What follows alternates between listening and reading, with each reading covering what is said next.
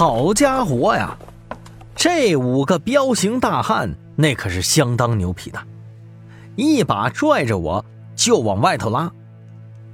扎小玲在一旁压根不理会我，反而在那看戏呢。这把我给气的，啊！老子全心融入到演戏当中了，你干什么呢？呃，那个小兄弟，你们走吧，去大医院吧，这里被包场了啊！诊所的医生是个和蔼的中年男子，他似乎是有点害怕的，眼睛一直在瞅那个秃子。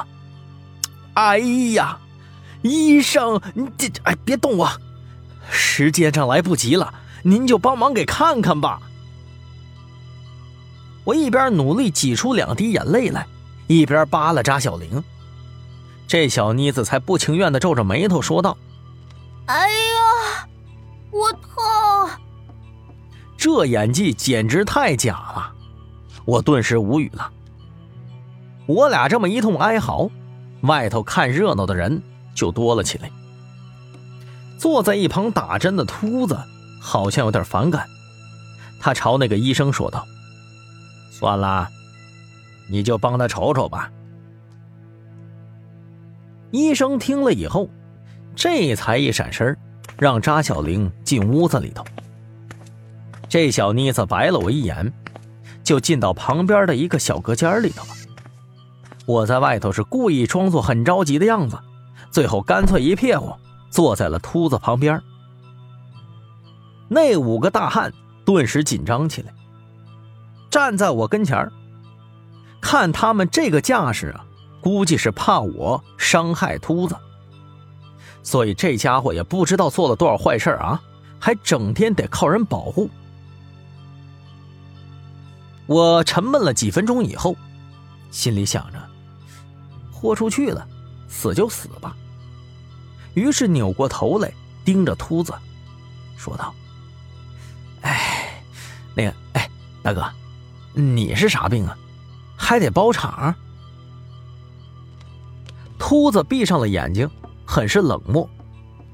不该问的你别问，看完就走吧。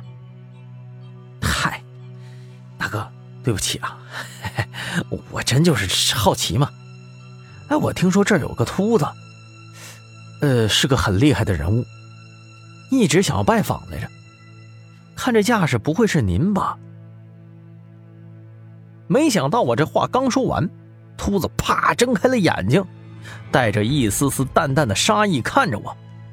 旁边五个大汉做事也很紧张啊，肌肉都绷起来了，吓得我心头一紧。秃子开口说道：“小兄弟，你是来看病的？”说吧，是谁派你来的？不然我把你丢到河里头去。这家伙估计呀，说到肯定会做到的。